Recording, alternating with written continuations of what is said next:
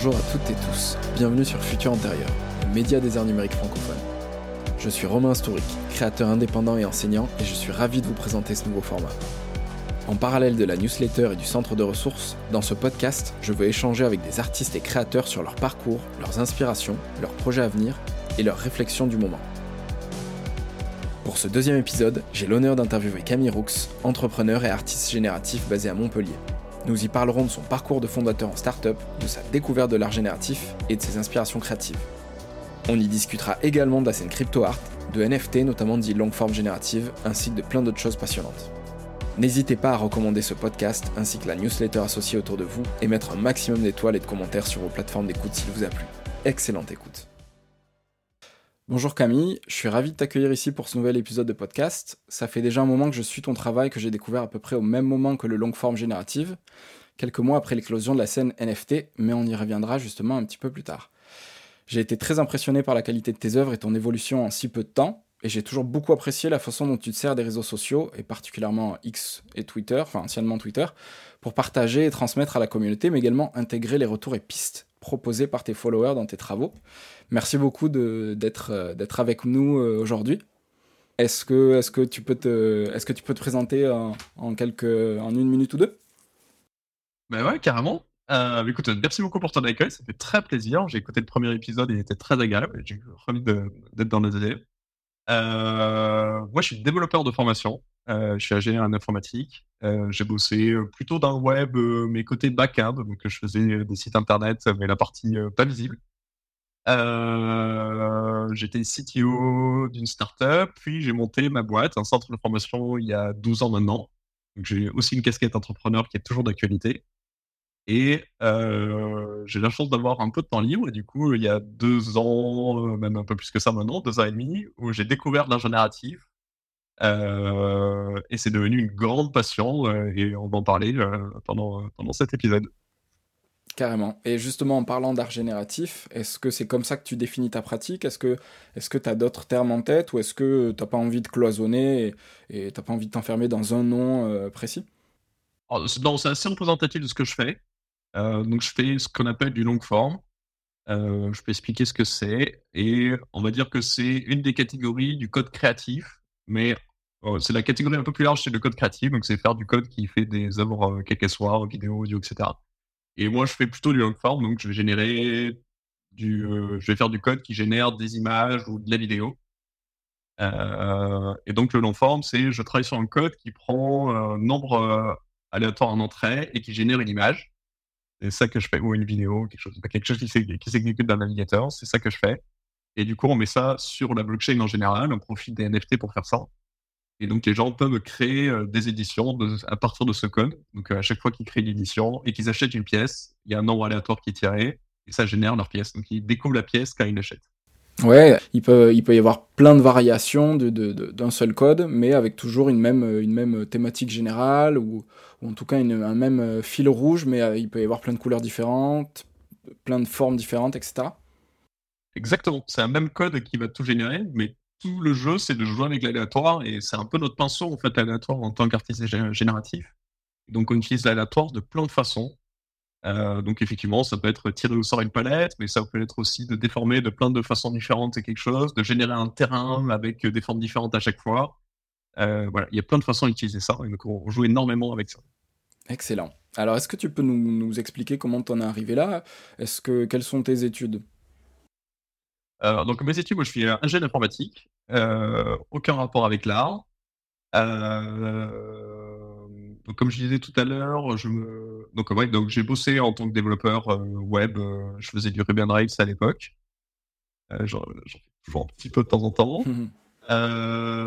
j'ai plongé dans les startups, ça me plaisait beaucoup. J'aimais beaucoup l'idée de ne pas être que dev et aussi de prendre part un peu au, projet, vraiment des boîtes que, que j'intégrais. J'étais CTO de KissKissBankBank pendant un an, c'était très cool.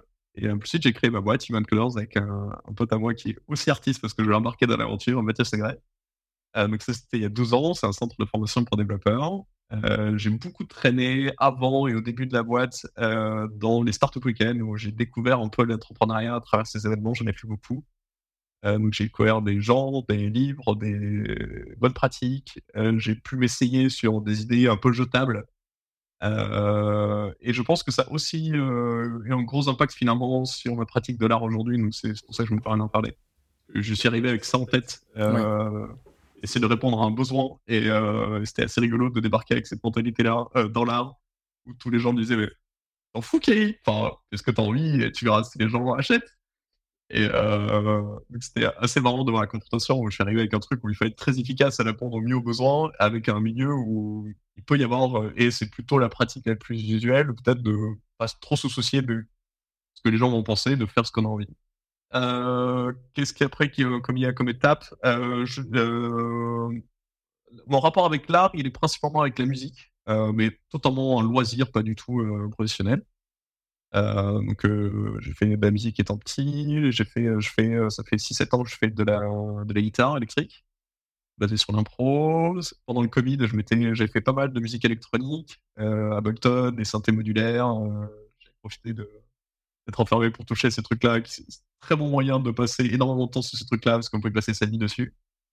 Euh, et ça aussi, je pense que ça a teinté ma pratique de l'art génératif parce que j'ai retrouvé plein de similitudes entre le fait de faire du sound design sur un gros synthé et, euh, designer une œuvre. Il y a aussi l'aléatoire, il, il, y a plein de choses, quand, des signaux qui rentrent, quand des formes, et j'ai retrouvé plein de, plein de similarités. Et euh, j'avais un peu marre de passer mon temps devant les écrans. Du coup, il y a euh, deux ans et demi pendant l'été, je me suis dit, hey, je vais apprendre à dessiner vraiment papier-crayon. J'ai aucune compétence là-dedans. Comme ça, je vais projeter assis au bord d'une euh, terrasse de café en train de dessiner un paysage. J'ai fait, euh, il y a une pote à moi qui m'a donné un cours, puis c'était très frustrant parce que ben, euh, j'avais, j'avais jamais fait, donc forcément c'était pas très bon. Je me suis aperçu que ça allait prendre une éternité pour que je fasse quelque chose de potable. Donc, très vite j'étais tenté d'utiliser des compétences que j'avais déjà, donc la géométrie, les maths, et du coup, euh, ma main me desservait parce que j'ai pas d'agilité, euh, je sais pas dessiner, donc euh, c'était toujours très imparfait. Je voulais faire des sacs parfaits, donc je suis passé sur Procreate, puis sur des logiciels vectoriels. Puis je voulais dessiner 1000 cercles ou 10 000, et en fait, du coup, c'était beaucoup plus facile de connaître. Et bon, très vite, je me suis retrouvé devant un écran et à découvrir un milieu que je connaissais pas un peu par hasard, parce que j'ai cherché d'autres gens qui faisaient des trucs comme ça, et c'est comme ça que j'ai découvert l'art génératif, d'abord sur Instagram, puis sur d'autres plateformes. D'accord. Et là, c'était le, gros crush parce que je pense que pour une des premières fois, je voyais de l'art qui me parlait. Euh, j'étais vraiment le cas typique d'une personne qui s'ennuie dans les musées. Euh, je une peinture euh, de 1900, ça me parle pas. Je connais, j'ai pas, j'ai pas fait d'histoire de l'art. Je comprends pas pourquoi ça a été fait, ça me parle pas. Et comme j'ai fait des études de maths, quand je voyais une pièce qui était assez mathématique et, ou, informatique, je comprenais ce qu'il y avait derrière. J'avais une idée de l'algo, j'avais une idée des maths, et du coup, c'était agréable parce que ben, j'avais des outils pour l'apprécier, ce qui n'était pas le cas des autres. Et, euh, et, pour la première fois, j'avais un attrait pour des arts visuels, ce qui était très rarement le cas avant, sauf peut-être de temps en temps dans les musées art contemporain, mais finalement, j'avais tout mis dans un paquet et en gros, euh, j'aimais pas trop. Et là, c'était le, gros découverte, ça me plaisait, je pouvais le faire, et du coup, voilà, il y avait les deux en même temps où je découvrais, euh, c'était trop bien de découvrir tout ça, euh, et en même temps de commencer à créer, de découvrir un peu toute la variété d'algo, et voilà, c'était trop.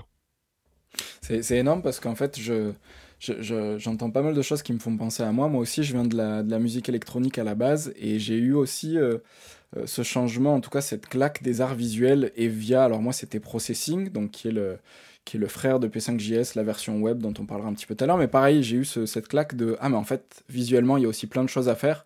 Alors qu'à la base, pour moi, j'étais à fond euh, musique, musique, musique que ce soit générative ou autre, et électronique forcément.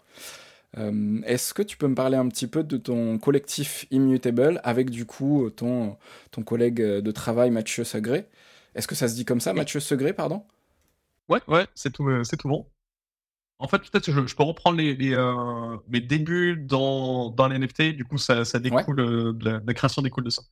C'est que, donc au départ, je prends, je pense, s'appelle euh, Canvas Sketch, je crois, c'est un projet de Matt Delaurier euh, qui permet de coder dans, dans un petit, bah, c'est un petit projet GitHub qui permet de coder facilement et d'exporter des images et des, euh, et des vidéos. Et donc à ce moment-là, donc on est en août ou septembre 2021 et je code des petits trucs qui génèrent des animations, des petites loops et d'abord pour m'amuser. Ensuite, je découvre un site très obscur qui s'appelle Ikeknook, qui, bon, qui est une interface de Minitel pour les gens qui connaissent pas, c'est pas du tout, voilà, et un, book, et un vocabulaire auquel je comprends rien. Il n'y a pas beaucoup de mots, mais je ne comprends aucun.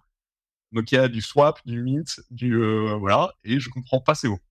Euh, mais ça a l'air très marrant parce que je vois des gens qui font exactement ce que je suis en train de faire. Ça a l'air assez rigolo. Euh, c'est sur la blockchain. J'ai jamais installé un wallet de ma vie. Je sais pas trop comment ça marche. Je suis dev, ça m'intéresse, mais j'ai jamais fait de. Du coup, bon, je, je vais sur la communauté, il m'explique comment ça marche. Il me file 0,5 pesos à l'époque pour miter des pièces. Et je mite ma première pièce. Et là, euh, incroyable, il y a 20 personnes qui l'achètent dans la soirée. Alors, à un prix ridicule, mais je, je m'attendais évidemment que ce soit zéro et c'est pas zéro, et ça, ça me perturbe. Ouais. J'ai passé une après-midi à faire ça, et je comprends pas. Personne me connaît là-dedans, et c'est. Euh... Alors, donc je me dis, ça doit être des bots. J'en reposte un un peu plus tard pour jouer avec la, techno, c'est marrant, je fais des bêtises, c'est trop cool de jouer avec ça.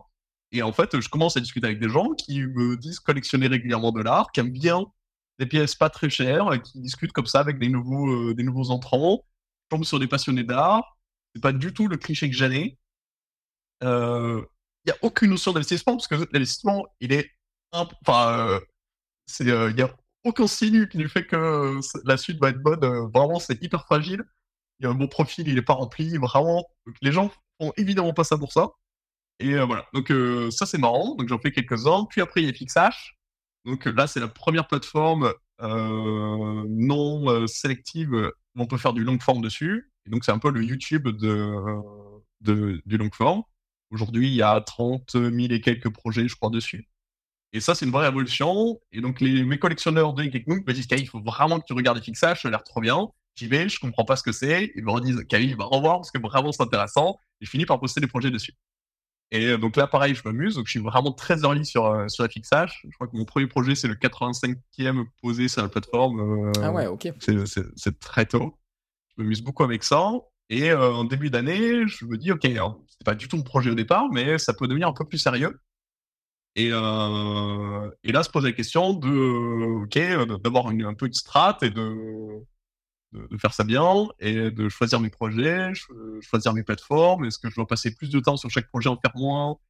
Euh, J'en sais rien. Enfin, de, euh, et toujours m'amuser parce que j'ai une boîte à côté, j'ai pas besoin de ça euh, pour vivre, mais j'ai envie de tenter l'aventure et de, je prends ça comme un challenge, quoi. Ouais, un petit side project. Ouais, c'est ça, c'est ça, et qui, euh, qui, qui devient de moins en moins de side au fur et à mesure où les mois passent. et euh, et euh, du coup, un de ces piliers, c'est un moment de monter un collectif avec Mathieu pour Hilaire de Force, parce qu'on dit, ok, on est juste deux et on est en train de refaire la roue. on refait les mêmes trucs tous les deux, on a les mêmes problèmes. On fait un framework qu'on utilise tous les deux. On fait, je sais pas, regarde euh, un imprimeur pour tous les deux, un imprimeur avec le même truc, on fait un seul site, comme ça on s'en met pas, donc comme ça on a mis nos, forces en commun. Et on par la suite, on va même faire euh, deux collabs. Une qui est sortie cet été et une qui va sortir dans, quelques jours à Brighton Paris. Pour revenir du coup sur tes, sur tes toutes premières œuvres sur Ikenlunk, c'était juste, euh, c'était juste des GIFs, c'est ça? C'était du coup, tu venais générer tout ça par code, et ensuite tu exportais en tant que GIF, donc une petite, une petite animation, et c'était, ça allait entre guillemets pas plus loin que ça? Ouais, exactement. Donc c'était pas, euh, tout, le monde achetait la même. Donc euh, ça peut être plusieurs éditions, mais s'il y avait 20 éditions, les 20 personnes achetaient la même comme on peut le faire en photo par exemple. Ok, alors que sur FXH, comme on le disait tout à l'heure, à chaque fois ce sera une version unique, etc. Et pour revenir justement sur FXH, euh, je sais que tu en avais déjà parlé en interview, mais euh, on voit que sur tes premiers projets, il y a une, une, seule palette de couleurs et qui rend vachement bien. Est-ce que tu peux nous en dire plus? Est-ce que tu l'as trouvé par hasard? Est-ce que ça a été un choix hyper précis? Et, qu'est-ce que tu peux nous dire là-dessus sur le fait justement d'avoir... Euh, je trouve que c'était hyper pertinent, c'était peut-être un coup de chance, j'en sais rien, tu vas nous dire, mais hyper pertinent de, de rajouter ce cadre-là et du coup de se concentrer sur plein d'autres choses. Qu'est-ce que tu peux nous dire là-dessus? Écoute, merci beaucoup, ça va être très décevant. bah non, bah non, c'est coup de chance, coup de génie. ça va être très décevant, enfin, c'est très bête, euh, parce qu'en fait, j'ai aucun plan en ce moment-là, je veux juste m'amuser à faire des trucs. Euh, et les premières vidéos que je balance sur euh, que je balancer sur c'est pas très beau, les couleurs que j'ai choisies par défaut. Je découvre qu'il y a des sites de palettes j'en teste euh, quelques-unes. Il y en a une qui me plaît plus que les autres, et c'est celle-là. et à chaque fois, j'ai pas trop d'autres raisons de changer parce que comme je fais des trucs assez abstraits, finalement, cette couleur qui, euh, En gros, j'ai à peu près les couleurs primaires et une couleur très foncée dans les bleus marines. Du coup, ça marche plutôt bien dans tous les cas et ça me permet de pas me soucier des couleurs. Et donc, pendant très longtemps, pour tous les projets fixage que je vais sortir, ça sera cette palette qui, euh, qui va être ma palette phare. Du coup, qui est pas de bras, qui est probablement une palette, euh, une des palettes les plus utilisées sur Colors. Donc, qui est pas du tout unique, euh, mais ça démarre comme ça. Ouais, mais justement, comme je disais, je trouve que d'un autre côté, c'est ouais, un, bon coup de chance parce que ça t'a permis de te focaliser sur tout le reste. Moi, des fois, j'ai le défaut de vouloir de vouloir euh, faire parfait partout et en fait je me perds en me disant ouais je vais, je vais générer des palettes complètement incroyables mais aussi des motifs de ouf et puis aussi toute une gestion incroyable et au final ben, j'arrive pas à tout mettre ensemble et d'autant que c'est peut-être finalement quand il y a trop de choses, trop de couleurs différentes, trop de motifs différents, trop de choses différentes, ben, le truc perd un peu en cohérence et, ben, je trouve que c'était ouais coup de chance, coup de génie euh, là-dessus sur ces palettes. Euh, est-ce que tu peux nous parler un petit peu de ton travail en tant qu'artiste, comment tu travailles? Est-ce que tu sacralises euh, certaines heures, certaines journées, certaines semaines même Je sais que j'ai des collègues artistes qui, euh, qui, se, qui, se concentrent sur une semaine en disant allez, pendant une semaine, euh, je, je, bosse sur un projet en particulier, puis ensuite je reviens à la vie normale, entre guillemets. Comment tu gères ça, toi? Alors, mon rythme de vie est présent même avant l'art génératif. C'est que avec Mathieu, quand on a monté la boîte, on était très inspiré par le milieu des startups. Euh, et en même temps, on a vu pas mal de gens de ce milieu-là avoir des vies qui n'étaient pas très enviables. Ouais. Euh, c'est-à-dire qu'ils travaillaient énormément, qui se cramaient. Euh, j'ai des potes qui ont eu des burn-out. J'ai des potes qui ont eu des boîtes où euh, bah, ils contrôlaient plus rien et c'était extrêmement désagréable alors que c'était censé être trop cool. Euh, et donc, on, a vu, on a à la fois été hypé par le des startups et en même temps, quand on a monté la boîte, on était plutôt aussi en mode anti-startup d'une certaine façon. D'accord. Qu'on aimait les méthodes qui étaient, qui étaient là-dedans, notamment le pragmatisme, par exemple, qui reste un truc extrêmement essentiel pour nous. Et en même temps, un rejet total du fait de, euh, d'avoir plein d'investisseurs, de lever des fonds euh, ou de se cramer. on avait en tête que ça doit être un marathon et c'était pas un sprint. Donc, très vite, on s'est mis en place des règles. Par exemple, une des règles aussi vite dans la boîte qui est assez atypique, c'était on avait tous les deux le droit, et encore c'est le cas aujourd'hui, d'interdire à l'autre de travailler quand que quand je voyais que la société crevait ou l'inverse, mais ben, on se disait, écoute, euh, tu pars et tu reviens euh, après demain matin et tu fais ce que tu veux, mais tu bosses pas, t'inquiète, je gère. Et ça vous arrive souvent du coup de mettre un stop à l'autre ou finalement c'est devenu une règle qui ne s'est jamais vraiment appliquée parce que vous n'en êtes pas arrivé là? C'est un peu plus fort. Au, début, c'est arrivé quelques fois qu'on l'applique pour de vrai. Euh, aujourd'hui, c'est un peu plus inamiable. Euh, euh, voilà, c'est plus peut-être repose-toi, t'inquiète, je vais gérer, tu vois, un truc comme ça, mais c'est pas impératif. Ça n'a jamais été impératif, mais mais, mais non, non, en tout cas, elle était très utile et on a mis en place plein de systèmes comme ça. histoire que la boîte puisse vivre sans nous. Donc assez vite, on a pris des semaines où, on était tous les deux pas là. La boîte était minuscule. On avait juste une freelance qui était, qui était là pour nous aider quelques heures par semaine et on a essayé de faire en sorte que la boîte tourne malgré euh, le fait qu'on soit pas là pour, tous les deux pendant une semaine, ce qui était incroyable pour une boîte qui démarrait. Ouais. Euh, et donc on a cultivé le fait de pas avoir d'agenda, le fait de travailler quand on voulait. Euh, voilà. très inspiré par des bouquins comme La semaine des 4 heures pour les questions, pas du tout pour les réponses, pour les gens qui connaissent parce que c'est extrêmement poétique, mais les questions qui étaient levées dans ce bouquin m'inspiraient beaucoup. Euh, et euh, voilà, tout, le pragmatisme qu'on peut redécouvrir dans une startup. Donc euh, voilà, c'était quelque chose qu'on avait vraiment l'habitude d'avoir, donc d'avoir des agendas très fluides. On cultive vraiment le fait d'avoir le moins de trucs dans l'agenda possible. Et donc en fait, ce qui se passe aujourd'hui, c'est que ben, je sais pas ce que je vais faire. C'est que voilà, cet après-midi, j'avais prévu de faire de l'art, puis finalement, j'ai bossé par ma boîte. Ouais. Et on a ce podcast-là, tu vois, mais c'est finalement le seul truc que j'avais de prévu aujourd'hui, c'était c'était ce podcast d'une heure. Et, euh, et, tout le reste s'est organisé en fonction des besoins, de mes envies, ou euh, si je suis crevé, mais je vais faire un truc où ça me prend pas trop la tête. Si je suis en forme, j'en profite pour euh, tout couper et me concentrer sur un truc. Donc c'est, j'aime bien être libre. voilà, c'est vraiment une culture liberté. Donc mon emploi du temps est libre. Donc c'est ça, ça, ça dépend. Ok, donc au jour le jour, excellent. Pour revenir justement sur Human Coders, quel est ton rôle du coup? Qu'est-ce que que tu y fais toi en, en tant que fondateur dans cette dans cette boîte? C'est une boîte encore assez petite, hein, parce qu'on est une équipe euh, d'une dizaine de personnes. On a euh, aujourd'hui 60, on doit approcher des 70 formateurs et un peu plus d'une centaine de formations en catalogue à peu près. Donc on cible vraiment les développeurs euh, pro. C'est des gens, c'est une formation pour des gens qui sont déjà développeurs, plutôt orientés web, même si ça a tendance à s'ouvrir. Mais du coup, ça reste une petite boîte. Donc, avec Mathieu, on s'occupe de toute la strat, on s'occupe d'une partie de la com, on s'occupe de discuter avec les équipes en permanence, de réfléchir aux formations qu'on ajoute, de régler des problèmes, de discuter de la compta, de plein de choses comme ça. Ouais. Ça, reste très assez terre à terre. Ok. Pour revenir sur la partie artistique, est-ce que tu es allé chercher des aides? Est-ce que tu étais à la recherche de résidence, de bourse Je sais qu'en l'occurrence, tu avais obtenu une résidence Bright Moment, mais qu'est-ce que, qu'est-ce que ça signifie exactement? Est-ce qu'il y a eu euh, de l'argent avec? Est-ce que tu as été à, un endroit physique en particulier ou ça a été plus un appui euh, en termes de communication? Est-ce que tu peux nous en dire plus? Ouais, ouais. Euh, non, pour, la résidence de Bright Moment, ça porte, je pense, mal son nom. je pense qu'il y avait un esprit de ça, mais en fait, c'est plus le cas. Donc, il y a, il donne la chance à des projets expérimentaux, des artistes qui débutent. Et euh, c'est très cool parce qu'il donne vachement de visibilité. Donc j'ai eu la chance d'avoir cette pièce qui été présentée dans différentes villes du monde en même temps euh, pendant tout le mois de mars. C'était absolument extraordinaire. J'ai de très belles photos euh, dans mon projet sur les murs du Lube Studio, qui est, un, studio magnifique à New York. mais non, c'est pas une résidence auquel on pourrait entendre parler. Et pour tout le reste, bah, en fait, il faut avoir en tête que moi, je connais pas du tout le milieu de l'art et je connais extrêmement peu d'artistes euh, ben, comme toi qui sont connectés au milieu de l'art, tu vois. C'est pas du tout euh, des gens que je côtoie euh, autour de moi. Et donc, on peut en parler d'ailleurs, c'est qu'en fait, je connais pas tout le monde et du tout. Et donc, tous ces trucs-là, les appels à projets, etc., je découvre un peu comment ça marche, mais c'est extrêmement obscur et c'est pas du tout ça que je fais. C'est que moi, je débarque par hasard exactement que je vais raconter tout à l'heure. Du coup, je suis ce parcours sans jamais me soucier de ce qui est à côté donc euh, la maison des artistes, je sais pas bien ce que c'est. Les appels à projets, je n'ai jamais fait un, j'ai aucune idée à quoi ça ressemble. Les résidences d'artistes, je sais pas du tout comment on y va.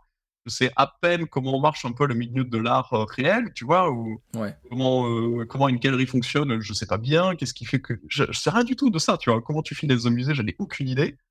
Et je me suis concentré sur ce milieu-là, ou voilà, mais donc c'est avec plaisir que j'ai construit ce truc-là, mais c'était peu au cœur de voilà, il y avait ça qui se présentait moi, je suis allé à fond dedans, mais euh, je suis extrêmement débutant sur tout le reste. Et est-ce que ça t'intéresserait de, de, de, répondre à des appels à projets, d'aller de faire une résidence de un mois pour travailler sur ton art euh, quelque part euh, dans un endroit spécial pour, le, pour les artistes? Ou pour l'instant, en fait, tu, un peu comme sur ton travail, c'est un peu au jour le jour et tu verras un peu plus tard? Ça pourrait. Je, je, pour l'instant, je pense que euh, dans, dans le projet que j'ai, la strat de rester la NFT la plus simple et la meilleure pour moi, parce que je pense que j'ai encore des trucs à prouver dans ce milieu-là. Et c'est pour moi là où ce sera le plus efficace et peut-être faire un pont plus tard. Mais je pense que si j'essaye de redémarrer dans les galeries, je sais pas, enfin, je pense que si, euh, alors que je fais euh, des, des, drops avec des plateformes dans les milieux NFT assez cool euh, en ce moment, ouais pense que je vais galérer à avoir une pièce affichée peut-être dans, un, dans une galerie euh, moyenne à Montpellier, tu vois, là où je vis. Et donc, ça demandait énormément d'efforts de recommencer là-dedans. Et peut-être que euh, faire le pont, euh, ok, pas essayer de moi faire des prints, mais aller dans des galeries NFT qui vont faire des prints pour moi, qui vont peut-être me donner elles-mêmes un accès à des galeries ou que les galeries me trouvent grâce à ça. Et du coup, je n'aurai pas à faire d'efforts d'aller chercher. J'attends plus. Voilà, mais je suis très curieux, en tout cas, de découvrir comment ça marche, mais je sais pas si c'est une bonne strat pour moi d'y aller pour le moment. Toi, du coup, tu es vraiment implanté. J'ai même l'impression qu'en France, tu es quand même une des figures de la scène crypto NFT sur l'art génératif. Et comment tu fais ta veille? Je sais que sur ton blog perso, tu t'étais allé euh, faire quelques, quelques interviews, enfin en tout cas, tu étais allé demander à plusieurs personnes comment elles faisaient leur veille. Toi, comment tu fais ta veille? Est-ce que c'est naturellement que tu te tiens au courant un peu de ce qui se passe? Ou est-ce que tu as un peu un process, je vais sur tel réseau, telle plateforme, je suis en contact avec telle, telle personne? Comment tu fais ça? Alors, déjà, petit correctif, il y, a, plein d'autres artistes en, France et plein de gens qui réussissent mieux que moi. Euh, on pense c'était plein. Euh, euh, je, suis très loin derrière des Ancan ou Yamapan. Ou... Ouais, bien sûr. Après, c'est vrai que je trouve que tu es une des, en tout cas une des figures qu'on voit le plus souvent. Et... Mais effectivement, la liste est longue. On pourra, on pourra passer un moment à tous les citer. J'espère qu'ils viendront tous dans, cette, euh, dans ce podcast. C'est trop bien. Et euh, donc, en, en, tout cas, j'ai un attrait pour la com. J'ai eu la chance de, de faire pas mal d'émissions avec le NFT Morning. Et du coup, j'anime une, une émission mensuelle là-dessus où on fait intervenir des artistes français. Je suis trop content de les mettre en avant et d'essayer de, montrer un petit peu euh, ce qu'on fait euh, de l'intérieur. Euh, la veille, on se fait plein de façons, bah, beaucoup sur les réseaux. bon, déjà, ça, dépend de ce qu'on attend la veille, c'est que en tant qu'artiste, il y a plein de choses qui m'intéressent. Regarder ce que font les autres, c'est toujours très très cool. Regarder de l'art, mais qui vient pas du tout de mon milieu, ça aussi, c'est hyper intéressant parce qu'en fait, il y a plein de trucs où j'ai une idée d'algo, puis en fait, quelqu'un qui a l'habitude de voir des trucs me dit Ah ouais, mais ça, c'est du Delaunay à 3000. Euh, Delaunay. Et voilà.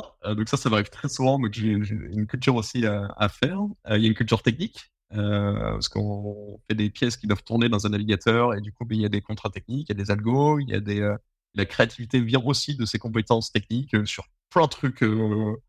voilà, c'est les modes des couleurs, là, j'ai bon, plein, plein de choses. Et, euh, et, donc, ouais, c'est beaucoup, beaucoup, les, euh, beaucoup les réseaux. Il y a des communautés d'artistes euh, privés sur des Discord ou Slack qui sont, très riches en contenu.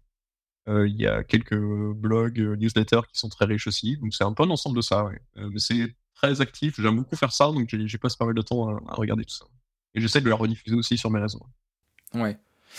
En parlant justement des réseaux sociaux, comment tu fais pour gérer ça? Est-ce que, pareil, comme la veille, est-ce qu'il y a c'est un process hyper particulier ou est-ce que là, comme tu étais en train de dire, c'est plus ça se fait un peu au, fil de l'eau euh, Moi, je sais que j'ai beaucoup de mal sur cet aspect-là. J'essaie de m'imposer des, des de, un certain temps, d'y aller un certain nombre de fois, mais je, galère. Comment tu gères ça? Est-ce que tu le gères ou est-ce que ça se fait euh, au feeling comme tu fais ta veille? Non, non, c'est un, truc où je suis assez actif et j'essaie d'y passer du temps. Je pense que j'ai. c'est de moins en moins le cas, mais pendant longtemps, j'ai un énorme syndrome d'imposteur. Je me dis vraiment, qu'est-ce que tu fous là? Euh, euh, pas, j'ai des potes qui sont vraiment artistes pour de vrai autour de moi. Je vais expliquer ce que je veux dire par là. Et qui, euh, qui collent à la caricature que je pourrais faire un peu de l'artiste et qui ont du mal à en vivre. Et en fait, euh, moi, je débarque là-dedans et finalement, ben, j'arrive à avoir des drops assez réguliers et, et je suis assez mal à l'aise avec ça. je comprends avec le temps que finalement, ben, débarque pas de nulle part, c'est que ça fait 10, 15 ans que je fais du code régulier, j'ai fait de la musique et donc par hasard, je tombe dans un milieu nouveau, mais il y a plein de compétences que j'ai déjà qui me servent. et je suis pas non du tout mauvais aussi sur les réseaux, et là aussi, ça va me servir. Donc j'arrive à ces compétences-là, donc ça, ça m'aide un peu. Et je comprends aussi que artiste, c'est une personne qui fait du de l'art, point. Et c'est pas comme je pouvais avoir un peu l'image, quelqu'un qui a fait les beaux-arts, etc. Et j'ai besoin aussi de déconstruire l'image totalement euh, naïve que j'ai de l'artiste. Je comprends que la définition, d'artiste est beaucoup plus large et je suis un peu plus à l'aise maintenant à me décrire comme artiste euh, si on a le temps de, de parler de la définition. Euh, voilà, je sais plus ta question, mais voilà. C'était sur les réseaux, comment tu gérais tes réseaux sociaux? Ah oui, oui. Donc, euh, ouais, je suis très actif sur les réseaux. parce que c'est quelque chose que je sais faire, parce que je suis pas très confiant sur mon art pendant très longtemps et du coup, je me dis, je vais contrebalancer avec de la com. Ouais.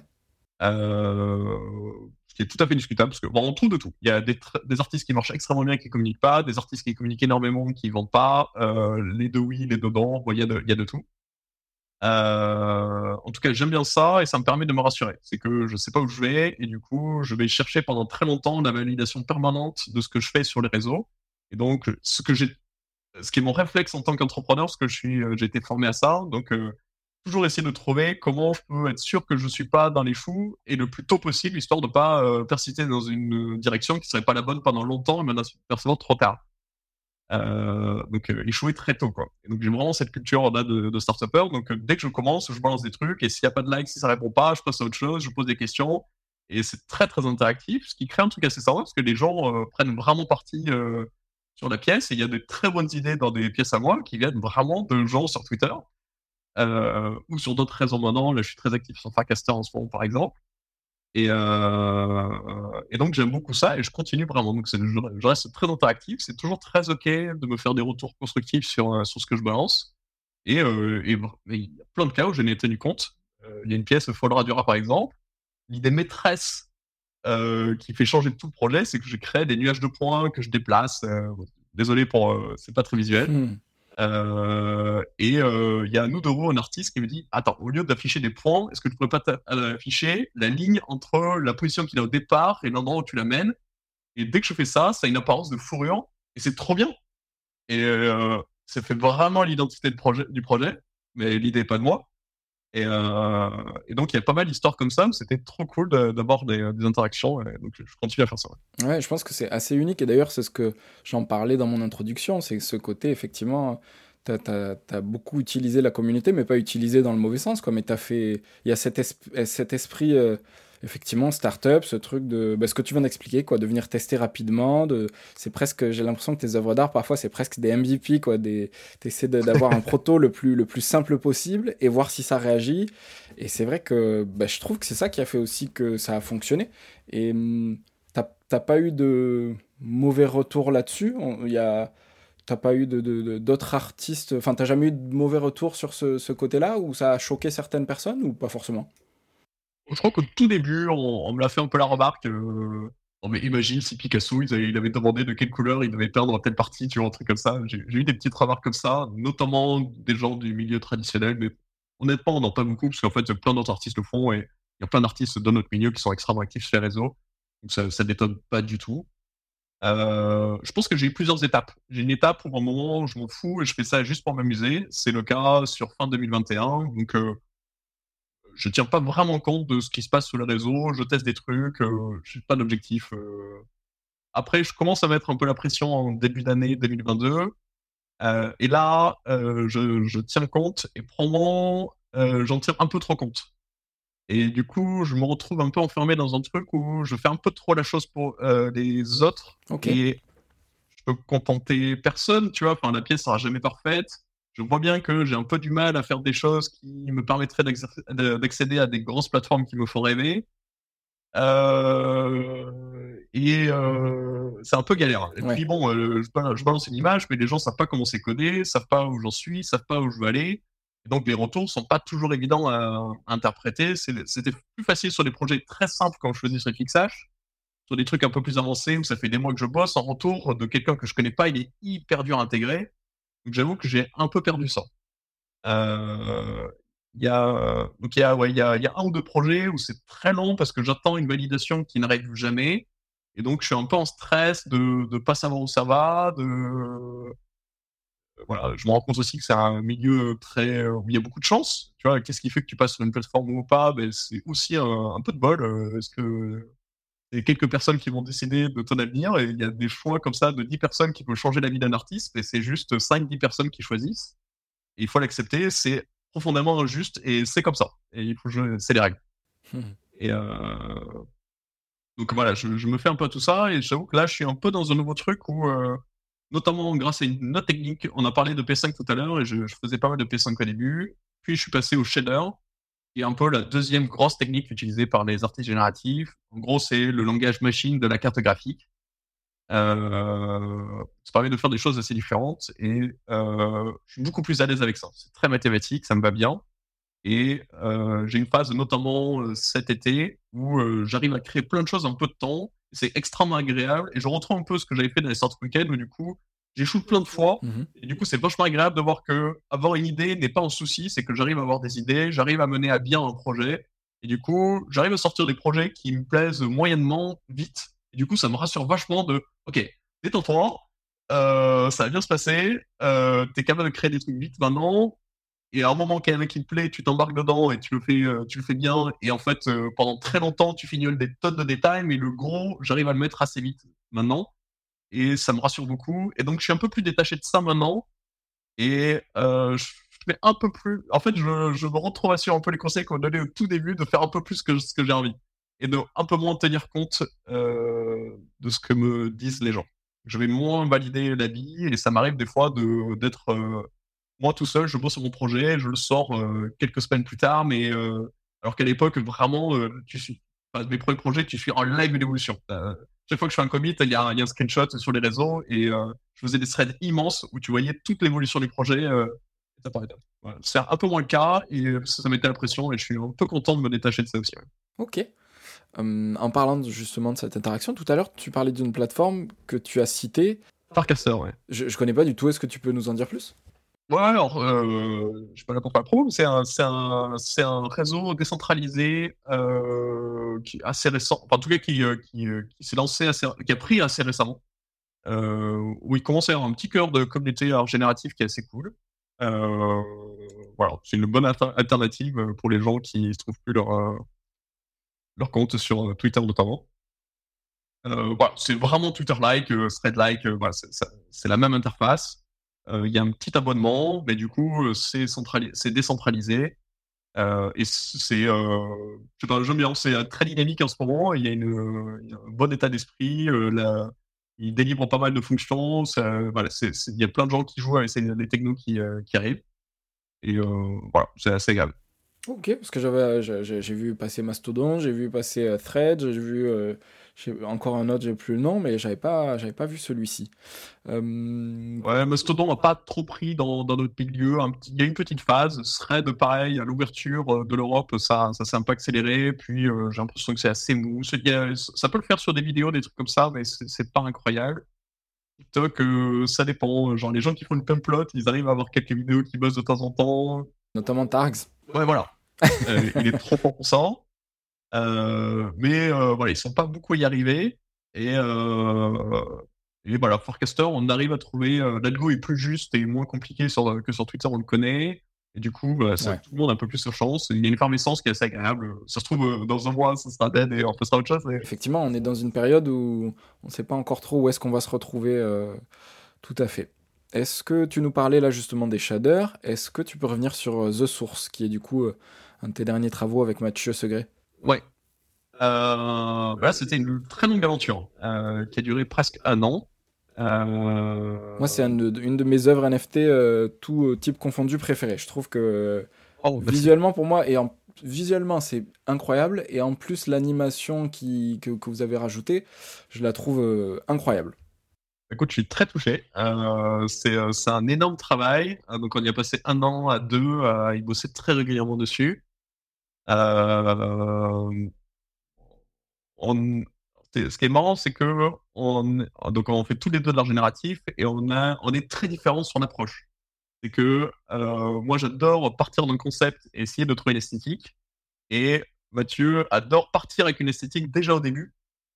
Euh, il adore les textures, le physique. Ça me parle pas des masses et j'aime bien l'abstrait, les maths et les trucs un peu techniques. Et voilà ce qu'on a au départ. Euh, donc tout pour que ça foire et qu'on ait du mal, euh, qu'on ait du mal à sortir un truc. Et finalement, on décide de faire un peu un mix des deux, c'est d'avoir une texture organique et de dessiner quelque chose de mathématique avec une texture organique. Euh, on teste plein de choses, on démarre en P5 parce qu'on veut faire ça en aquarelle et c'est très dur à en faire en P5, donc on passe déjà beaucoup de temps à faire ça. Il y a un très bon article de Tyler Hobbs sur son blog pour, pour expliquer un peu les bases de cet algo. Euh, finalement, j'apprends les shaders en cours de route. Euh, et à un moment, je dis, ah, tiens, écoute, est-ce que tu me donnes juste la possibilité de retenter l'algo, mais en shader, parce que je pense qu'on peut le faire, et ça va nous simplifier des milliards de trucs, et ça va être beaucoup plus simple. On tente, et en fait, euh, on arrive assez vite à avoir une texture qui est pas si mal, et qui est beaucoup plus performante, et qui nous permet de faire plein de trucs, pour la déformer, jouer avec, alors que le truc en dessiné, c'était ultra rigide, c'était des triangles, c'était bien, mais euh, ça va être compliqué de jouer avec. Euh, voilà. Et donc, euh, on passe par plein de choses. On a un peu du mal à, trouver une esthétique tous les deux. il y a plusieurs projets qu'on débute et qu'on arrête. Vous pourrez le voir sur, sur le blog Limitable Collective si ça vous branche. Et, et après, un peu par hasard, on a cette grille très droite, puis je m'amuse à la déformer. Je me rends compte que ça marche. On n'avait pas ça en tête. Nous, on avait en tête plutôt de faire quelque chose de très géométrique en fait, on s'aperçoit que la déformation de cette grille marche bien, et donc euh, The Source va, euh, va, naître de ça. Donc c'est une grille euh, a carreau quoi, qu'on déforme fortement et qui va donner plein d'aspects différents, une texture. voilà. On a beaucoup joué sur les couleurs, etc. Donc c'était une belle aventure on a pris les shaders qui ont vraiment changé radicalement ce que je fais maintenant. Et c'était très, très intéressant de bosser à deux. Alors on avait l'habitude de bosser ensemble parce que c'est moi l'associé aussi chez Uncolant. Et euh, mais c'était très intéressant de réfléchir à cette collab où c'est compliqué de convaincre l'autre. Enfin, déjà, moi, dans mes projets solo, quand j'ai l'idée en tête, euh, très souvent, quand je le code, ça ressemble pas à ce que j'avais en tête. Mais là, en plus de devoir écrire, d'écrire ce truc très concept dont t'es pas sûr à l'autre, à le convaincre de passer une semaine à coder ça alors que tu sais pas du tout où tu vas même toi, c'est un sacré délire. Et euh, donc c'était assez, assez, intéressant. Et voilà, donc on a sorti ça avec Gem Studio, qui était vraiment une des plateformes sur laquelle je rêvais d'aller donc c'est sorti cet été. Et là, on a refait une collab qu'on sort avec Breakpoint pour Breakpoint Paris. où là, je suis trop content, c'était vraiment aussi un de mes goals, c'est de faire une ouverture de ville à Break Moment. C'est la dernière ville qui va ouvrir de la façon dont ils ont l'habitude, et après, il y aura Venise en avril. Et du coup, je suis très content de faire partie de ce line-up qui est juste incroyable.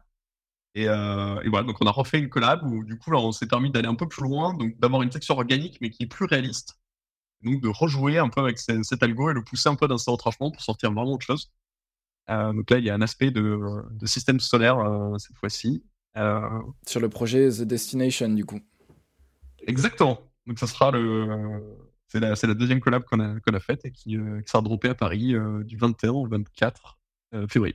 Là, je vois que vous avez déjà mis, ça fait quelques temps, mais que vous avez déjà mis quelques visuels. Et puis, du coup, effectivement, comme tu dis, ça sortira pendant Bright Moment Paris. Est-ce que tu peux nous en dire plus justement sur Bright Moment Paris? C'est quoi exactement Bright Moment et qu'est-ce qui se passe à Paris? Ouais, mais écoute, c'est la, la, deuxième fois que je bosse avec eux. Donc, euh, comme on en parlait tout à l'heure, mhm. j'ai été artiste résidence en, mars avec un, projet qui s'appelle Intricada. Du coup, j'ai gardé contact avec eux. Euh, donc, artiste en résidence, c'est un peu, c'est un peu le, les petits projets chez eux. Et je voulais vraiment participer à une ouverture de ville qui est, euh, voilà, le, l'événement important de l'événement principal de Break Euh, donc ils ont pour habitude d'ouvrir des villes et après ils continuent à avoir une activité dans ces différentes villes qu'ils ont ouvertes. Là Paris c'est la neuvième et la dixième sera Venise, mais ce sera une rétrospective des neuf villes qu'ils ont ouvertes jusqu'à maintenant. Ok. Euh, pour conclure, donc ce sera très différent en Venise. Donc c'est la dernière fois qu'ils ouvrent une ville telle qu'ils ont l'habitude de faire. Il y aura une dizaine d'artistes, même plus que ça, euh, je crois, on est une quinzaine d'artistes génératifs euh, donc il y aura une quinzaine de projets d'art génératif, euh, entre 5 et 10 d'IA. Et donc pendant ces, ces 4 jours, il y a un café, euh, rue, euh, je sais plus quel. Regardez sur le site de Breakpoint, c'est voilà. Et, et, donc vous pouvez acheter soit un pass Gold qui permet d'avoir une édition de chaque et des certains privilèges, ou d'acheter un pass pour une pièce, ou débarquer à l'improviste sur place et regarder ce qui vous plaît, discuter avec des artistes. C'est ouvert, donc si vous voulez venir discuter avec des artistes du line-up. Euh, rendez-vous euh, rendez à Paris. Ok, et quand tu dis ils ouvrent une ville, c'est qu'ensuite euh, il y aura un lieu à, Paris un peu définitif où il y aura, je sais pas, une. Enfin, s'il n'y a pas forcément de lieu, il y aura des événements réguliers? Qu'est-ce que, qu'est-ce que ça veut dire ouvrir une ville pour, pour eux? Ouais, en général, c'est des événements réguliers, pas forcément dans le même lieu. Ils ont des lieux, des lieux habituels. Là, par exemple, il y a beaucoup d'événements à la NFT Factory en ce moment. C'est possible que ça reste peut-être mieux, mais ça peut bouger. Euh, en tout cas, il y a un événement mensuel ou plus fréquent, ça dépend des villes qu'ils ont ouvert. Euh, où euh, ben, il y a euh, tout le temps l'artiste en résidence du mois que tu peux acheter si tu as envie. D'accord. Ou rencontrer s'il est là, des confs, des projets un peu exceptionnels qui sortent de, de ce truc-là. ça dépend. Il y a, y a, une activité dans la ville après qui est perpétuelle. Ok. Hum, pour revenir sur tes œuvres un petit peu précédentes, et je pense notamment à Intricada, à euh, Arteria aussi, il y a eu sur celle-ci et quelques autres, il me, il me semble, un aspect euh, culture occitane assez forte. Tout à l'heure, tu disais que tu étais, étais, basé à Montpellier. Est-ce que tu es, de là, euh, là-bas d'origine ou, ou c'est pas le cas? Ouais, ouais, ouais. en fait, ça, ça, vient de. donc, moi, je suis du sud-ouest. Je suis né à côté d'Albi. et au moment de Fort Alura, je cherche un nom, j'arrive pas à en trouver. Il y a vraiment une culture des noms très courts dans l'art génératif, un mot. Et euh, tous les mots que j'ai en tête, ils sont déjà pris, ou je sais pas les prononcer en anglais, ou euh, et du coup je cherche des mots dans des langues étrangères et euh, je me trouve très vite mal à l'aise d'avoir cette appropriation culturelle, d'aller chercher bêtement comment on dit fourrure en inuit et d'utiliser ce mot que je sais pas prononcer, que je vais déformer et c'est pas ma culture. Et donc en fait je décide d'aller à l'inverse, de dire ok ma culture c'est l'occitan, je parle pas occitan mais je viens de là, mes parents, mes parents le parlent un peu, mon grand-père le parlait couramment. Et du coup, je me sens beaucoup plus confortable d'utiliser cette culture-là. ça fait des mots assez accessibles même pour des anglophones parce que ça sonne un peu espagnol et, ça marche bien. Et du coup, effectivement, il y a quelques noms de projets qui viennent, qui, étaient, qui étaient en vieil occitan, ce qui permettrait d'avoir une unicité des mots, un petit style, et c'était assez sympa. Bah, un peu comme la palette, je trouve que c'était pareil, un coup de chance, coup de génie, parce que effectivement, comme tu dis, ça sonne bien. Et pareil, qu'on est toujours là, euh, en tout cas, je parle à, mon nom, mais à essayer de trouver des noms anglais qui claquent, etc. Ou comme tu dis, d'aller trouver des noms japonais, inuits, des trucs hyper perchés. Alors qu'au final, euh, parfois, il suffit de se servir de là où on est, de là où on vient. Est-ce que ça allait au-delà du nom? Est-ce que ça t'a donné aussi des inspirations euh, esthétiques, visuelles, etc. Ou c'est resté juste à l'étape de nom? Non, non, je pense que c'est resté à l'état de non, mais en, tout cas, je pense qu'il y avait euh, et de plus en plus une démarche de pas me prendre la tête sur tout. Ouais. Et que euh, je pense qu'à un moment, je voulais trop bien faire et je me noyais, c'était stressant, ça marchait pas. Euh, et je suis très content du travail que j'ai fait ces derniers mois, où essayer de me convaincre moi-même que j'arrive à monter quelque chose qui peut plaire, au moins moyennement. Et après, si je veux vraiment le pousser très fort, il faut que j'y bosse. Mais j'étais pas sûr d'être capable de faire souvent des trucs moyens. Et du coup, c'était très bien de faire cette expérience où un peu de, je sais pas, quelqu'un qui dessinerait, tu vois, tous les jours sur son carnet. J'ai fait un peu l'équivalent de ça, en fait. Et euh, ou le January, tu vois, qui, qui, était en janvier, je l'ai pas trop fait cette année, mais j'avais fait beaucoup l'année dernière, et ça avait aussi cet effet-là, de me rassurer sur le fait, ok, de ne pas trop euh, me concentrer sur une idée. Si j'arrive pas à la pousser, c'est pas grave, il y en aura d'autres, et de pas me sentir bloqué sur un truc, et aussi accepter que un certain charme et que les choses soient pas parfaites. Et finalement, je finissais souvent par avoir des, euh, un projet moins intéressant parce que je, il était trop lisse. Et j'accepte que ça pique un peu. Et euh, là, je travaille sur un projet solo en ce moment. là, c'est mon gros projet. Il n'a pas encore de nom officiel. Euh, ça risque de s'appeler Résilience. c'est une, exclue, c'est une totale exclue ce que tu nous dis. je crois que c'est, ouais, je crois que j'ai jamais dit. Euh, voilà, en tout cas, c'est euh, il y a du coup, pour moi, c'était important que graphiquement ça démonte, euh, en tout cas que ça me plaise, qu'il y ait un vrai sens. J'avais envie d'en mettre un sens derrière ce projet, donc j'ai construit toute une histoire autour de ce projet. Et pour moi, chaque pièce a du sens et j'espère qu'elle en aura pour les gens qui l'achètent. Et par contre, j'ai accepté que des fois, ce soit un peu rude sur certaines compos, sur certaines couleurs. Et ça fait aussi partie du jeu. Je vois, je vois que j'aime bien ça chez d'autres. Ouais. Et euh, j'ai une discussion avec Gérès, euh, qui est un artiste que j'aime beaucoup. Euh, et je disais que j'aimais beaucoup. On n'avait jamais trop discuté. J'ai dit que j'aimais beaucoup ce qu'il faisait parce que j'ai l'impression que je le trouvais libre dans ses choix. Qui, pour moi, alors, sa vision à lui est différente, mais pour moi, je trouve qu'il n'essaye pas de coller à des normes et il fait un peu ce qu'il a envie et on verra bien ce qu'il est. Et je trouve que j'ai un peu la même démarche au départ, c'est que je pars moi sur des algos, donc je sais pas l'esthétique que ça va avoir, donc ça pourrait faire ça. Et je trouve que plusieurs fois, je me suis un peu trop laissé tenter pour essayer de, conformer à ce qu'on pourrait attendre. Mais l'embêtant, c'est que maintenant, je pense qu'on attend de moi, en tout cas, c'est ce que j'ai envie de donner, d'innover.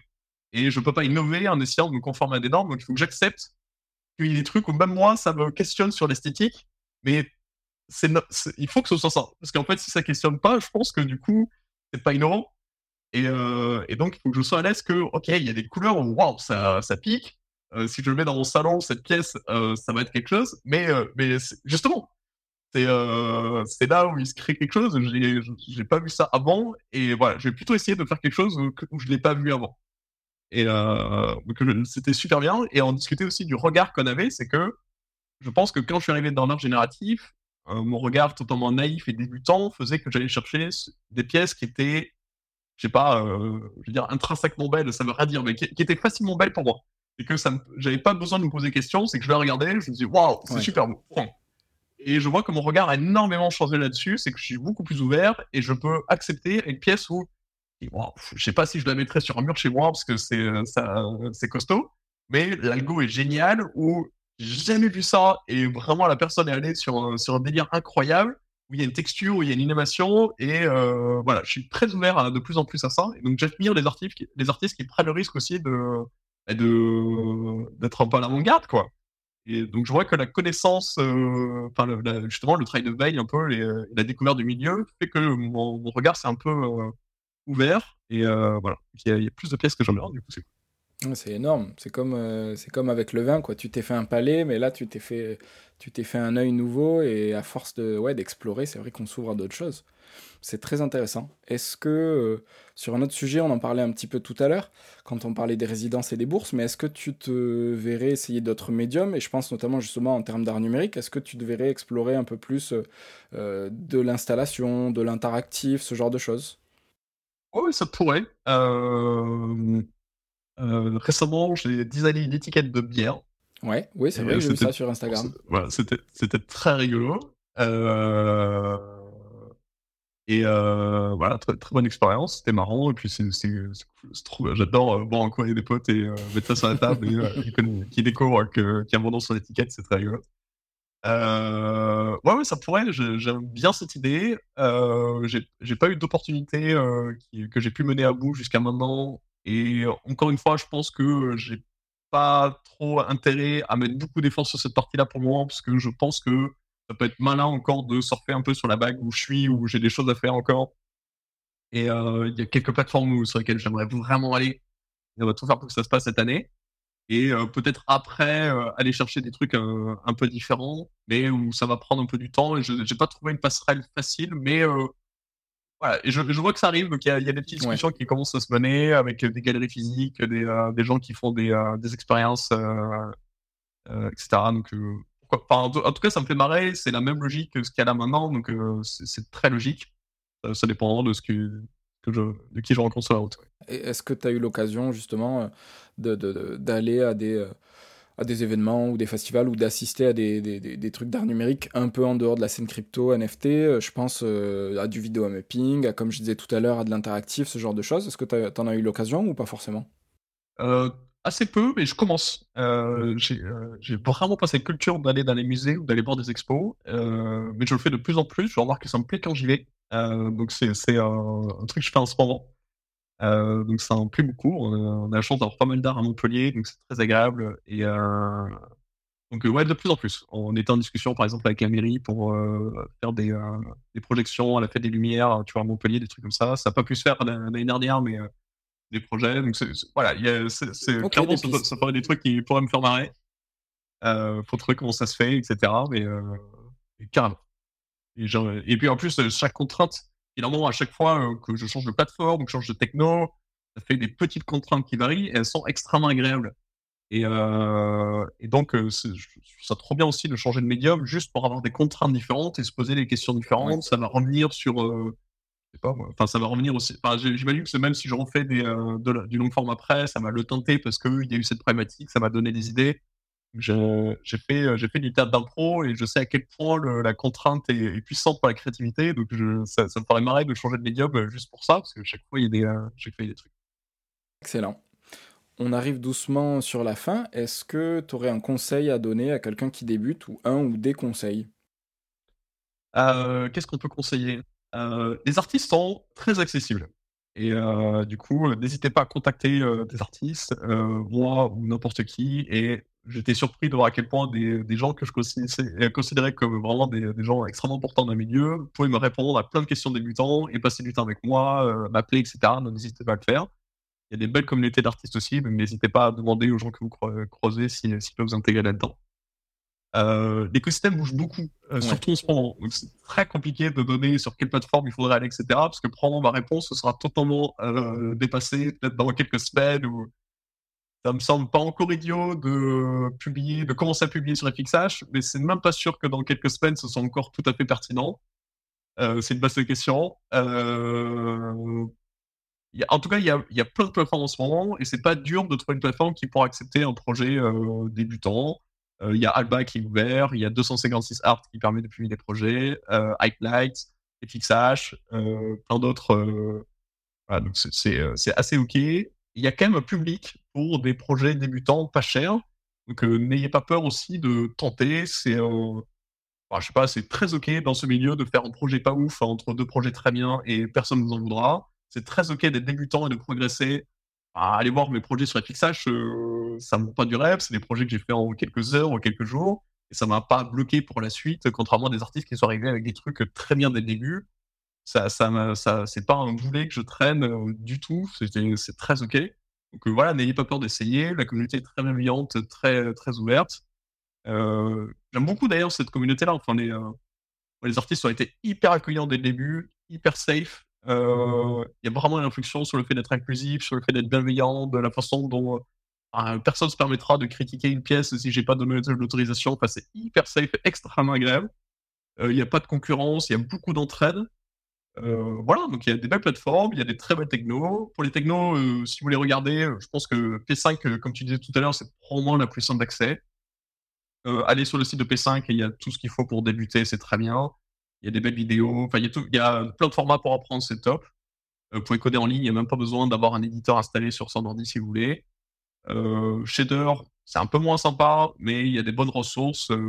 ah, plutôt pour des gens qui auraient peut-être un background ouais, maths. Un peu plus costaud. Voilà, ou un peu en code sans l'avoir trop approfondi. c'est un peu, un peu moins sympa, mais ça permet de faire des choses très différentes et c'est aussi rigolo. Euh, en tout cas, moi j'aime beaucoup ça. Euh, peut-être le Book of Shader. Euh, ouais, ouais, qui est un classique. Voilà. Je pense que c'est vraiment la, la, meilleure intro. Et pareil, venez nous demander, on pourra vous donner des, des, infos pour la suite. voilà, en tout cas, n'hésitez pas à tenter. c'est très marrant, très bienveillant. Ou juste poster des trucs sur les réseaux, c'est très ok. Il y a plein de gens qui ne veulent même pas finalité pas forcément de, poster sur une plateforme NFT, c'est peut-être juste d'en faire et, euh, de s'amuser avec ces technos-là. Et c'est très marrant déjà, euh, euh, parce que P5, c'est un, j'aime bien le décrire comme un paint qu'on contrôle avec du code, mais vraiment, il n'y a pas de fonction plus avancée que dans le paint. Et quand vous, voyez certaines pièces qui sont faites avec P5 et qui ressemblent, qui, ressemblent à des peintures presque réalistes de, d'une plante, d'une nature morte ou euh, c'est fait que avec des carrés, des rectangles et des triangles de couleur unique. C'est que ça. Et des lignes, non, c'est une dinguerie. Hein. Voilà. Donc euh, c'est incroyable. Donc il y, a vraiment plein de choses à faire ça et ça, plein, de choses à faire avec ça. Et du coup, c'est euh, voilà. Il y a toute une couverture des algos aussi qui, peut être très, très marrante. Moi, j'ai beaucoup joué sur Arteria, sur Arteria et par exemple avec les, les agents autonomes. Ouais. Et voilà, plein de petits trucs qui se déplacent avec des règles assez simples.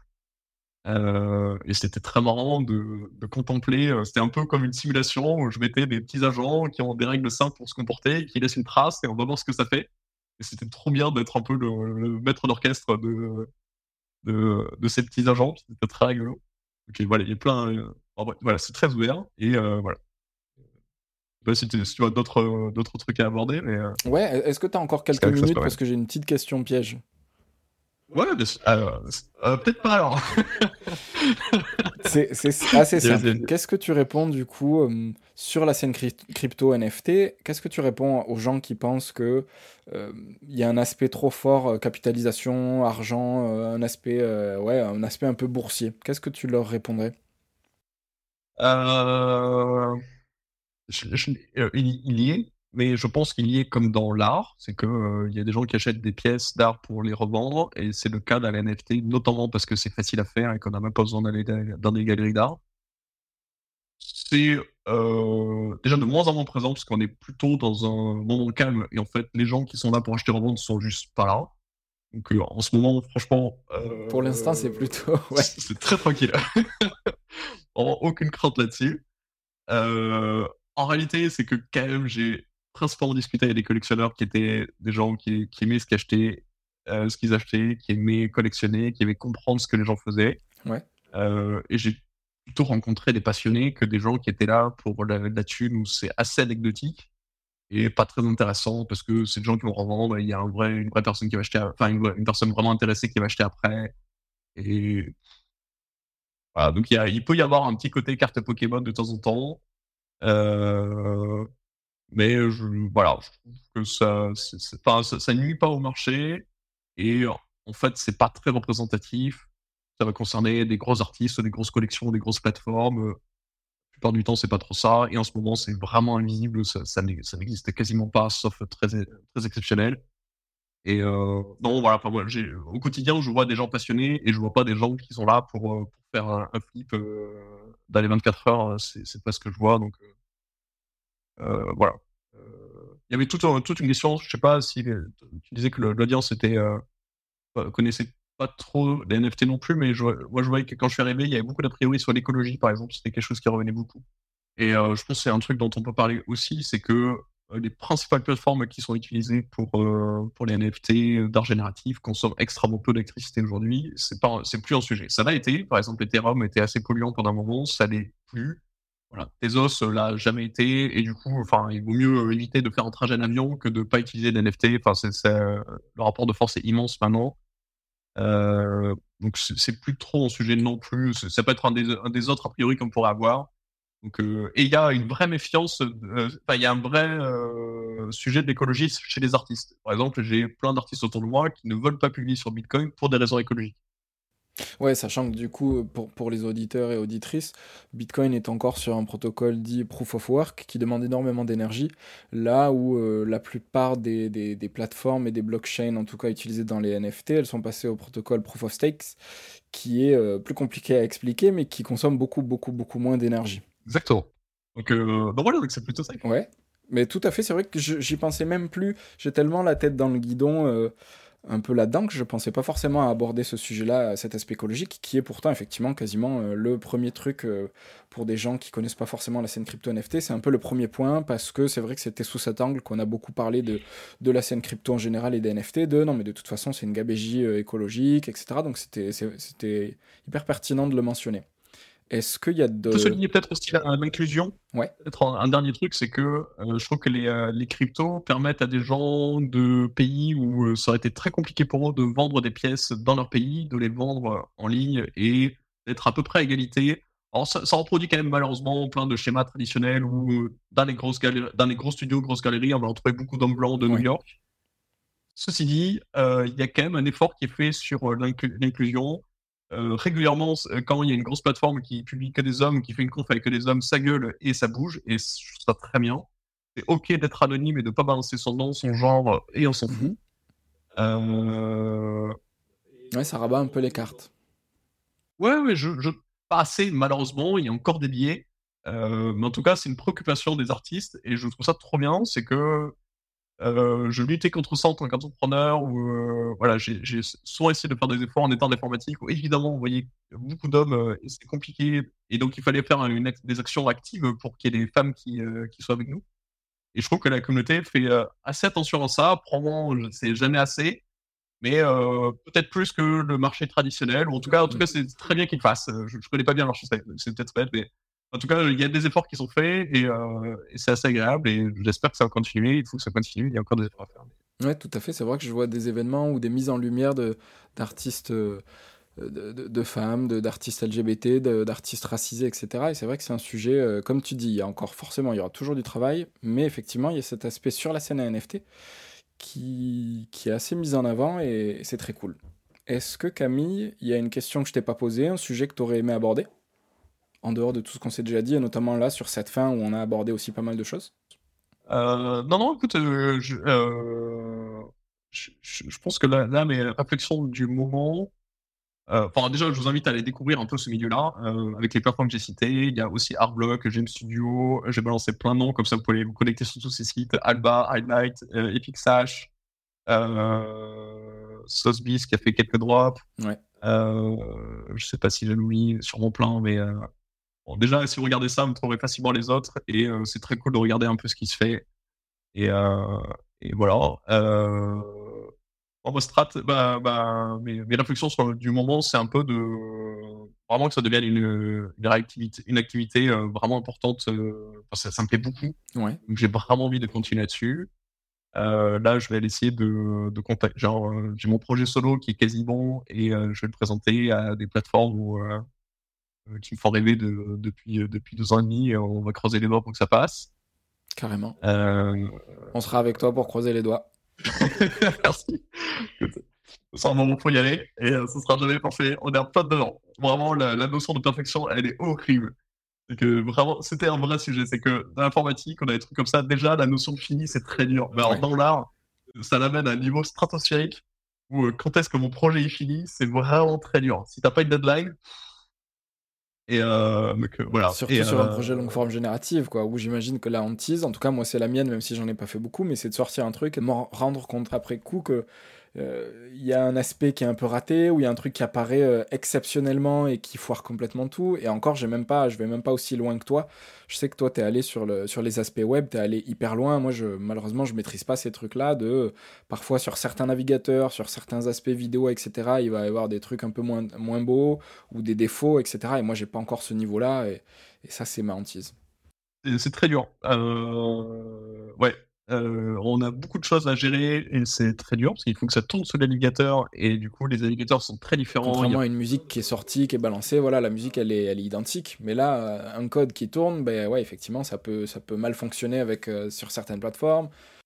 Ouais, donc ça c'est important. Donc bah, au fur et à mesure où je passe du temps sur les projets, mais les outils, les tests qu'on fait sont, que je fais sont plus importants. Donc là, je teste sur plein de navigateurs, j'ai tout stack à chaque fois, on fait énormément d'essais. Ça n'empêche pas qu'il y aura des trous dans la raquette et, c'est aussi quelque chose d'anticipé, mais pour l'instant, ça s'est pas trop mal passé. L'enjeu est de plus en plus grandissant, parce que là, ça fait quasiment un an que je réfléchis sur le concept que je développe là maintenant, même plus que ça, parce que j'ai joué sur des textures de rayures que j'ai commencé il y a un peu plus d'un an, et c'est toujours ça qui, qui, a beaucoup évolué, que voilà, je suis ce projet autour de la résilience qui, que je vais essayer de proposer. Mais l'enjeu, il est immense. Est-ce que c'est les visuels qu'on voit sur, sur, sur Insta que tu as mis récemment? Parce qu'il y a des, de très très belles choses là avec un fond un peu top que tu mets ces derniers temps et avec d'ailleurs, si j'ai bien compris, de la musique que tu as fait toi-même. Est-ce que c'est ce projet-là ou ça c'est encore d'autres choses? Euh, Non, alors les, trois derniers sur mon Insta, c'est euh, The Destination que j'ai fait avec Matt. Et euh, ceux d'avant, c'était des trucs que je, dont je me suis, que je me suis amusé à faire cet été et que j'ai pas sorti. Les, je sais pas si c'est les trucs de cet été, mais ouais, le, ceux avec le fond top, là, ils sont vraiment, je les trouve vraiment magnifiques. Bah, écoute, merci beaucoup. Peut-être qu'ils verront le jour un, jour. Euh, et, en attendant, ouais, il y a, ce, projet-là où c'est un vrai jeu. Euh, du coup, un an que j'ai commencé un peu plus. Euh, et ben, à un moment, il faut prendre le choix de le, de proposer à une plateforme. elle ne va pas accepter que je l'envoie 10 000 fois. Donc, c'est maintenant et ça passe ou ça passe pas. Ouais. Et donc là, c'est la partie difficile où j'ai fait le choix de faire de moins en moins de projets, d'essayer de, monter en qualité dessus et d'aller chercher un peu des, des plateformes un peu plus sélectives. Et bah, là, c'est le défaut du truc, c'est que bah, quand t'en fais très souvent et que tu te prends pas, pas trop la tête, mais c'est pas, c'est pas très grave si ça marche pas. Là, si je me fais recal par les, pas beaucoup de plateformes que j'ai en tête, mais eh ça sera pas très agréable. Ouais, bien sûr. Donc c'est partie des. Là, c'est la partie difficile où, à un moment, j'ai dit c'est fini et j'aurai toujours une bonne raison de continuer, et ça, c'est dur et le projet sera euh, avec des imperfections et ça peut même faire partie du. Euh, je sais pas s'il y a des artistes qui publient une, œuvre parfaite. parce que tout œuvre d'art, tu pourrais euh, être tenté de mettre un dernier coup de crayon, un dernier coup de pinceau, et à un moment, il faut. Ah, complètement. Mais dans ce cas-là, comme tu dis, ça n'arrête jamais. C'est ça. Donc c'est très tentant, et d'autant plus qu'il y a l'effet d'engagement d'y repasser beaucoup de temps, et je pense que ça, ça rallonge ce truc-là. Et donc j'essaye d'être un peu plus zen là-dessus, et en même temps, voilà, il y a beaucoup d'ambition sur, sur ces projets qui sortent. Euh, voilà, c'est cette partie des, euh, réflexions du moment, euh, essayer d'être un peu plus zen face à ça et en même temps, euh, ouais, notre jeu il est ouf quoi. S'il va répondre oui, ça va être la fête quoi. en tout cas, on est vraiment, en tout cas, je parle en mon nom, mais je pense qu'au nom des auditeurs et des auditrices, on est, on est derrière toi. On espère vraiment que tu seras sélectionné sur là ou les plateformes que tu veux. Pour terminer, j'ai un petit, une petite habitude. Est-ce que tu nous conseillerais quelqu'un pour ce podcast? Un francophone, du coup? Ouais. Ouais, bah, euh, dans, dans l'art génératif, il y a, il y a, quelqu'un à qui je parle beaucoup. Je sais pas si tu connais Florian euh, Zembrun. Le nom, ouais. Euh, bah, il sort avec moi à Break euh, Paris et on, a, on a pas mal de points communs, même si on a un parcours assez différent. Parce qu'il a fait le Blanc, il, il, a fait beaucoup de trucs artistiques avant de commencer, contrairement à moi et on se retrouve, euh, nos chemins se croisent régulièrement et c'est, euh, euh, c'est, assez cool. Donc ça peut être un, un, autre, un autre parcours dans, dans, dans l'art génératif avec d'autres préoccupations, etc. on a la chance d'avoir plein d'artistes génératifs français, c'est, très dynamique. Donc, c'est vrai qu'il y a une belle scène française. Ouais. William Apam ou Zamkan, ou il y en a vraiment plein d'autres, Vega. Ouais. Lionel Radisson. Julien Labrac. Julien on peut tous les citer. Et Julien là-bas qui est de Montpellier, euh, ouais, carrément. Euh, Ton collègue Mathieu Segret. Exactement. Qui a une très belle sphère. Euh, voilà. Il y a même des. Euh, alors, dans l'émission de NFT Running, j'ai longtemps cherché des femmes pour intervenir que je n'ai pas trouvé vivant en France, mais il y a des francophones qui vivent en France, notamment Anna Calera qui est espagnole alors qui est, pour, c'est rare, mais qui est, qui est aussi euh, à Brick Paris ouais, en février. Nom, ouais, effectivement. Classe très cool. Euh, elle est, euh, elle est docteur, elle vient de, de, balancer sa thèse. Donc un profil extrêmement différent aussi de, du mien et de celui de Florian et des autres. Donc, ça peut être très cool aussi. Excellent. qu'est-ce que, comment on peut te suivre, comment on peut te contacter? C'est quoi le plus simple, Camille? Bah écoute, je j'ai pas de pseudo, donc c'est Camirox sur euh, tous les euh, sur tous les réseaux. Euh, sur certains, j'en ai deux parce que j'ai mon, mon compte Twitter, par exemple entrepreneur, et mon compte Twitter art. Donc souvent c'est Camirox art sur la plupart des plateformes pour la partie artistique. Sinon vous allez entendre d'autres choses. Et, vous avez bien vu aussi, mais ça, ça va parler de, de code et d'entrepreneur. voilà, Camirox sur, sur tous les réseaux. c'est la très nouveau. Eh ben, écoute, merci beaucoup Camille. À très bientôt. Et bon courage du coup pour tes, pour tes derniers projets, pour Bright Moment et pour ton projet perso. Euh, on espère voir ça très bientôt. Merci infiniment pour, euh, pour ton invitation. J'adore ta newsletter et euh, j'ai écouté ton, le premier épisode du podcast, c'était très agréable. Ravi de partager cet art qui reste encore un, peu méconnu et j'espère que ça pourra le faire découvrir et donner envie à des gens de s'intéresser, d'en faire, peu importe. c'était très cool de pouvoir en parler. Carrément, but. d'écouter les prochains épisodes du podcast. Ouais, à fond. Merci Camille. À bientôt. Merci, ciao, ciao. Merci d'avoir écouté jusqu'au bout. J'espère que cet épisode vous a plu. Futur Antérieur, c'est aussi une newsletter mensuelle gratuite et un centre de ressources librement accessible pour vous tenir à jour de l'actualité des arts et culture numériques et ne louper aucun festival ou appel à projet. N'hésitez pas à me suivre et à vous abonner au podcast et à la newsletter, à me faire un retour ou à me proposer des personnes à interviewer, je répondrai avec plaisir. A très bientôt sur Futur Antérieur.